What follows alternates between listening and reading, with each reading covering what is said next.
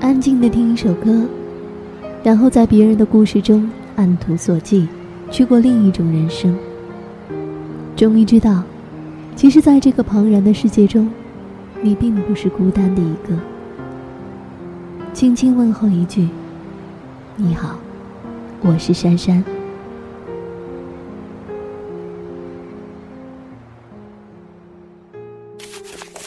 四月六号，星期三。